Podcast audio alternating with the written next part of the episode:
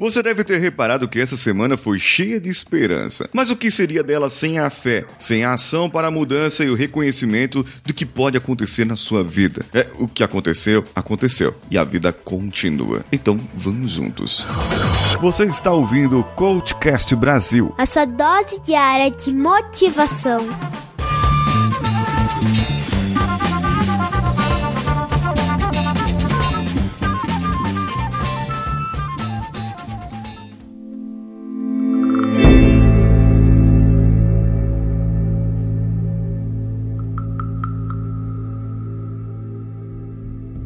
Esperança é um nome de um município brasileiro situado no estado da Paraíba, que é integrante da região metropolitana de Esperança. Sua população, até 2018, era de 33.003 habitantes. Essa cidade foi constituída originalmente onde índios cariris da tribo Banabuie é, estavam assentados. Apesar das resistências, os portugueses conseguiram expulsá-los. O primeiro colono que tomou posse ali das terras foi o português Marinho Barbosa. Sua casa foi construída perto de um reservatório de água, Tanque do Araçá, cuja localidade é hoje conhecida como Beleza dos Campos, hoje oficialmente um bairro. Possivelmente, o marinheiro Barbosa abandonou suas terras. Anos depois chegaram três irmãos, também portugueses, Antônio, Laureano e Francisco Diniz, cujas casas ficavam atualmente onde hoje é a Avenida Manuel Rodrigues, a principal da cidade. O primeiro nome do povoado foi Banaboie, por conta da tribo que estava ali no local. E isso data-se de 1713. E o nome da fazenda, surgida em 1860, depois foi mudado. Somente após alguns anos, em 1872, a cidade recebeu o nome Boa Esperança. Em 1908, foi criada a Freguesia de Esperança. A cidade de Esperança foi emancipada em 1 de dezembro de 1925, desmembrando-se da cidade de Alagoa Nova. O primeiro prefeito foi o senhor Manuel Rodrigues de Oliveira, o nome da avenida principal de hoje. Dela saíram ainda mais dois distritos desse município, Areial e Montada Atualmente, além da sede, Esperança é composta pelos distritos de Maciabiele, São Miguel e Pintado, e sendo esse último elevado à categoria de município também recentemente, agora no ano de 2008. Ela fica próxima de Campina Grande, essa cidade chamada Esperança, uma cidade bem conhecida, né? Campina Grande já bem conhecida.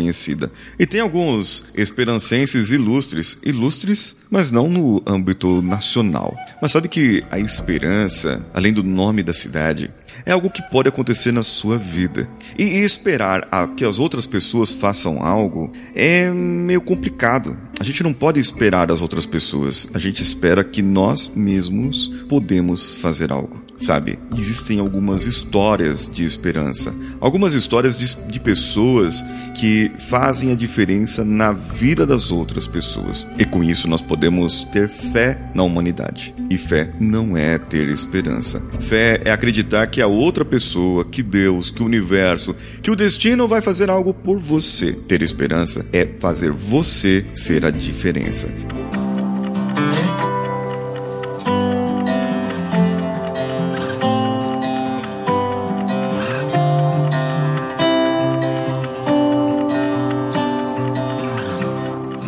Teve um caso nos Estados Unidos onde o pai de uma noiva faleceu, dez anos antes do seu casamento. O coração dele foi doado para um homem. Esse homem teve a vida salva pelo coração do seu pai. Uma atitude bonita da família doar os órgãos. Ainda temos muito tabus com essas doações de órgãos. Sabe o que aconteceu? Aquele homem que tinha o coração do pai dela entrou com ela no dia do seu casamento. Vê, vê se isso não é pra gente aumentar ali a fé na humanidade. Saber que as pessoas podem fazer o bem para as outras sem nem mesmo elas esperarem algo em troca. Isso é ter fé. Uma outra história de esperança que eu vi é de um homem drogado que ele tinha roubado dinheiro de uma pessoa. Tirou da carteira e depois de cinco anos ele escreveu uma carta. A carta dele diria mais ou menos assim: Querida pessoa, apagaram o nome da pessoa ali.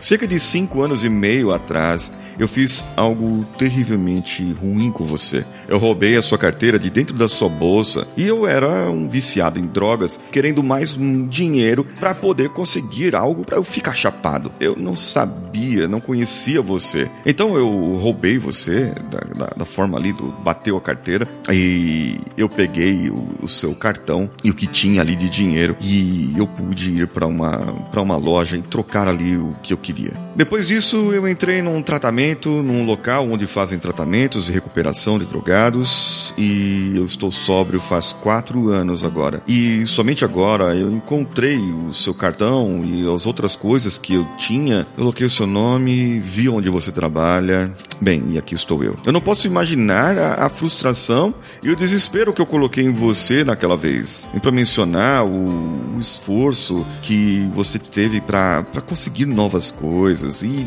resgatar os seus documentos. Isso é imperdoável. O que eu fiz é imperdoável. De, bom, então a única forma que eu tenho é pagar aquilo que eu roubei de você. Eu desejo mais nada que felicidade, prosperidade e saúde. Bem, um viciado escreveu isso. Ele se arrependeu isso é para ter fé na humanidade ou não? Isso é para mudar a forma como você enxerga as pessoas ou não? Bem, histórias como essa mudam a sua fé na humanidade. Mas a história que eu vou contar agora, ela muda não só a fé na humanidade, mas ela muda também aquilo que você chama de esperança.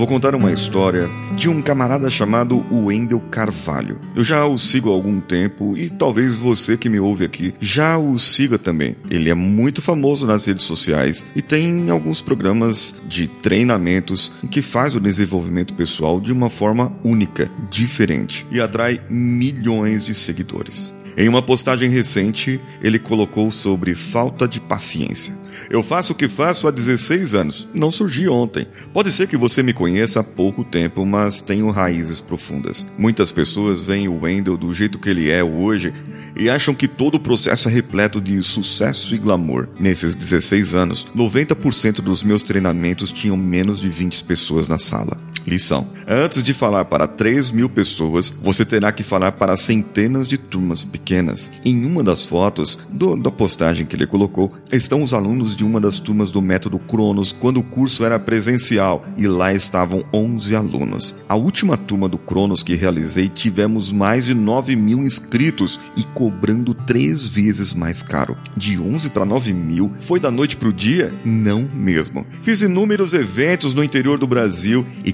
quando o evento terminava, montávamos na Honda CG do Atila e eu colocava aquele capacete que nem cabia na minha cabeça e saíamos buscando onde jantar. A grana estava bem curta e por várias vezes encarávamos ultra felizes o salgadão no posto de combustível de beira de estrada. Isso não é força de expressão, não. Era salgado e café requentado mesmo. Zero glamour. Zero. Empreender é isso. Todo mundo começa do zero e o glamour não existe. É perfumaria. Faça o seu trabalho com afinco e amor. Apenas continue. Continue. Lá na frente a conta fecha. Sim ou não? Bem, esse foi o post dele e eu vou deixar esse post aqui no, no episódio, no post desse episódio. E eu gostaria que você fosse lá no post dele e comentasse: Olha, eu ouvi a sua história lá no Paulinho Siqueira, lá no episódio do Paulinho Siqueira. Então, para que ele possa atentar e vir ouvir aqui também o episódio. Essa é a história dele em que ele tinha esperança, mas ele tinha um objetivo. Ele tinha uma frente, ele tinha um resultado onde ele queria alcançar. E hoje ele alcançou alcançou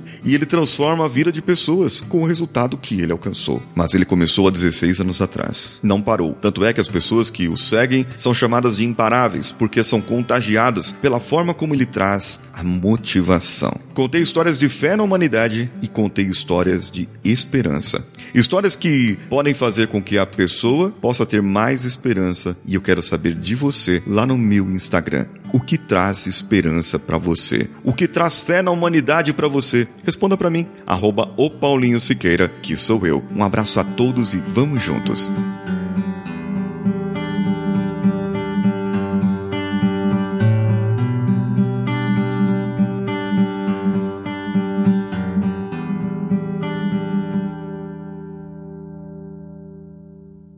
Esse podcast foi editado por Nativa Multimídia, dando alma ao seu podcast.